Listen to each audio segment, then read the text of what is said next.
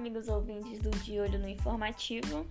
Eu sou a Sandra Gregória e hoje vamos falar sobre o informativo 704 do STJ. Portanto, afivele seu cinto, poltronas na vertical e vamos lá.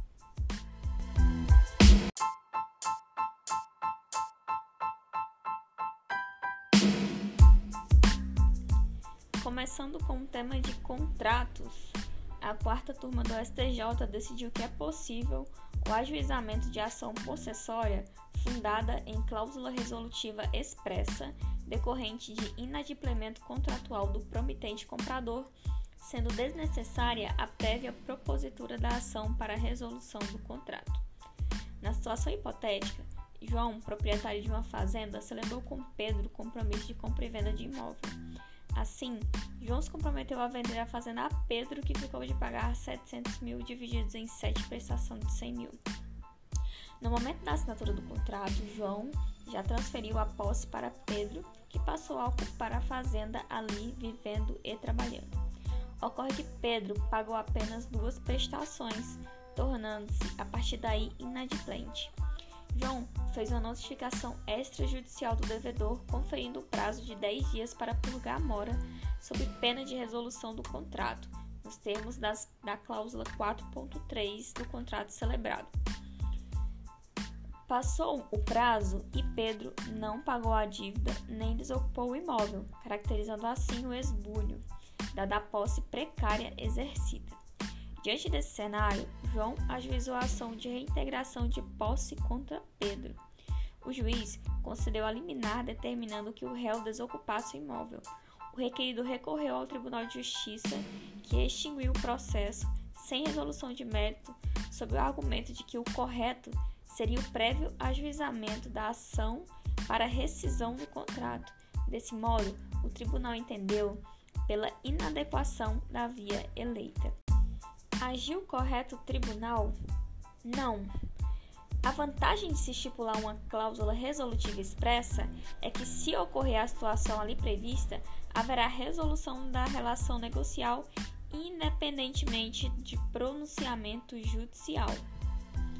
Cuidado, porque o STJ entendia ser imprescindível a prévia manifestação judicial na hipótese de rescisão de compromisso de compra e venda de imóvel para que seja consumada a resolução do contrato, ainda que existisse a cláusula resolutória expressa. Acontece que o STJ alterou esse entendimento com o fundamento de que é necessária uma mudança para se adotar o entendimento mais condizente com as expectativas da sociedade odierna, voltadas à mínima intervenção estatal no mercado e nas relações particulares, com foco na desjudicialização, simplificação de formas e ritos e, portanto, na primazia da autonomia privada. Após a necessária interpelação para a constituição em mora, deve haver um período no qual o contrato não pode ser extinto e que o compromissário comprador tem a possibilidade de purgar a mora.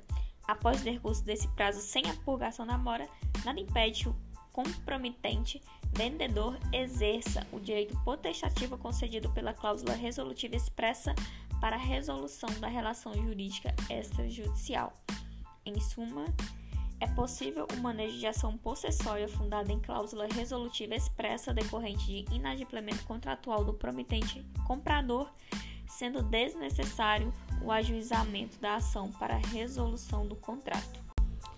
O STJ, também em direito civil, decidiu que o locatário não possui legitimidade para ajuizar ação contra o condomínio no intuito de questionar o descumprimento de regra estatutária, a ausência de prestação de contas e a administração de estabelecimento comercial. Caso concreto, João alugou a sua unidade autônoma de um condomínio comercial para Pedro, que ali montou uma loja.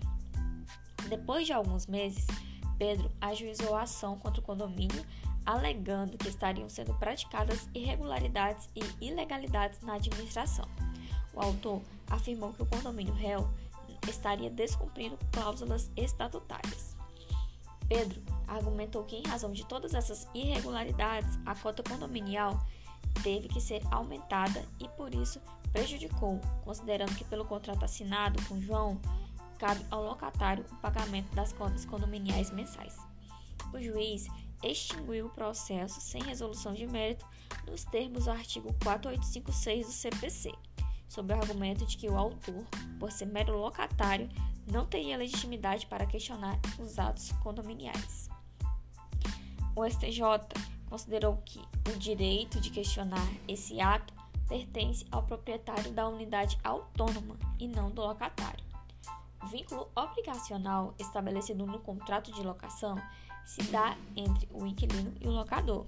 Desse modo, a convenção realizada entre os particulares transfere a posse direta do, imóvel e, eventualmente, o dever de arcar com obrigações próprio terreno de titularidade do proprietário, mas não subroga o inquilino em todos os direitos do, do condômino perante o condomínio. Desse modo, se a má-fé da administração do condomínio tornou onerosa a relação contratual locatícia, cabe ao inquilino buscar providências frente ao proprietário locador do imóvel. Conclui-se, em suma, que o locatário não possui a legitimidade para juizar a ação contra o condomínio, para questionar a forma pela qual a coisa comum é gerida. Com relação a alimentos, a terceira turma do STJ decidiu que o fato de o devedor de alimentos estar recolhido à prisão pela prática de crime não afasta a sua obrigação alimentar, tendo em vista a possibilidade de desempenho da atividade remunerada na prisão ou fora dela, a depender do regime prisional do cumprimento da pena. Imaginamos a situação em que Marina, de 6 anos de idade, representada por sua genitora, ajuizou a ação de alimentos contra Antônio, pai da criança. Na ação, a autora pede que o réu seja condenado a pagar o valor mensal de 40% do salário mínimo, a título de pensão. O juiz julgou o pedido improcedente, argumentando que Antônio está preso, cumprindo pena pela prática de um crime e, portanto, não tem condições de trabalhar. Como ele não tem outra fonte de renda, não é possível que seja condenado a pagar prestação alimentícia. Agiu corretamente o magistrado? Não. O pai, mesmo estando preso, pode trabalhar. Ademais, em razão da importância do trabalho para a ressocialização, a lei prevê, inclusive, que o condenado à pena privativa de liberdade é obrigado a trabalhar. Ademais, mesmo que de forma limitada o réu pode exercer a atividade remunerada e, com isso, com suas obrigações alimentares, ele poderá cumprir. Vale ressaltar que, se o réu estiver cumprindo pena em regime semiaberto, por exemplo, pode trabalhar normalmente durante o dia e ser recolhido à prisão apenas no horário noturno. Sendo assim, mesmo preso, nada impede que o réu possa ter bens imóveis, automóveis e valores, contas bancárias, FGTS, entre outras possibilidades, podendo contribuir para o sustento da filha. Logo, a prisão por si só não demonstra a incapacidade financeira do réu que impossibilite a fixação de alimentos. Por fim, incumbe ao Estado afirmar qual a condição carcerária do recorrido, a pena fixada, o regime prisional a que se sujeita, se ofere renda como trabalho ou se utiliza para remissão de pena e ainda se percebe auxílio reclusão, não incumbindo a autora tal ônus probatório, por versarem sobre informações oficiais. A tese, então, é que o fato do devedor de alimentos estar recolhido à prisão pela prática de crime não afasta a sua obrigação alimentar, tendo em vista a possibilidade do desempenho de atividade remunerada na prisão ou fora dela, a depender do regime prisional do cumprimento da pena. E para finalizarmos a análise desse informativo, a quinta turma do STJ decidiu que a ausência de afirmação da autoridade policial de sua própria suspeição não eiva de nulidade o processo judicial por si só, sendo necessária a demonstração do prejuízo suportado pelo réu. No caso concreto, João foi processado e condenado pela prática do crime previsto no artigo 218b, parágrafo 2 inciso 1 do Código Penal. Ficou comprovado que João era cliente de uma rede de prostituição de menores Ocorre que após o trânsito em julgado, o advogado do João descobriu o seguinte: que um dos agentes policiais que auxiliou o MP na investigação foi o delegado de Polícia Civil Sandro. Descobriu que Antônio também seria um dos clientes da rede de prostituição. Ocorre que Antônio é pai do Sandro, o delegado da investigação. Vale ressaltar que Antônio não chegou a ser indiciado ou mesmo investigado. De igual modo, o delegado não se afastou da investigação. João ajuizou a ação de revisão criminal, com fundamento no artigo 621.3 do Código de Processo Penal, alegando que somente após o trânsito julgado da condenação, a defesa descobriu a filiação do delegado. A condenação de João foi anulada em virtude desse fato? Não. Segundo prevê o artigo 107 do Código de Processo Penal, não se poderá opor suspeição às autoridades policiais nos atos do inquérito, mas deverão elas declarar-se suspeitas quando ocorrer motivo legal. Para o STJ, o descumprimento do artigo 107 do CPP não gera por si só a nulidade do processo judicial, sendo necessária a demonstração do prejuízo suportado pela parte ré. Vale ressaltar que, segundo a tradicional compreensão doutrinária e petroliana hoje predominante, o inquérito é uma peça de informação destinada a auxiliar a construção da opinião delite do órgão acusador. Logo, possíveis irregularidades ocorridas no inquérito policial não afetam a ação penal.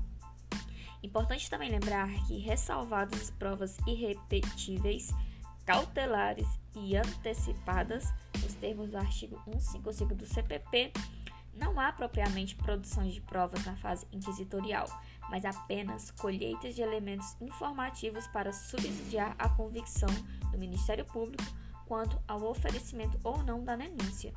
Também, por si só, o inquérito é uma peça facultativa. Dentre as provas que fundamentaram a condenação do réu, apenas a interceptação telefônica foi realizada com a participação do delegado suspeito.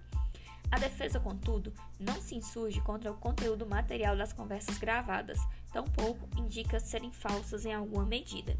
Assim, como não foi demonstrado qualquer prejuízo causado pela suspeição, é inviável a decretação de nulidade da condenação. Para fixar a tese, a ausência de afirmação da autoridade policial de sua própria suspeição não eiva de nulidade o processo judicial por si só, sendo necessária a demonstração do prejuízo suportado pelo réu. E com isso chegamos ao fim de mais um episódio do De Olho no Informativo. Em breve voltaremos com mais julgados e decisões dos nossos tribunais superiores. Obrigada pela audiência de todos vocês. Um abraço forte e até a próxima.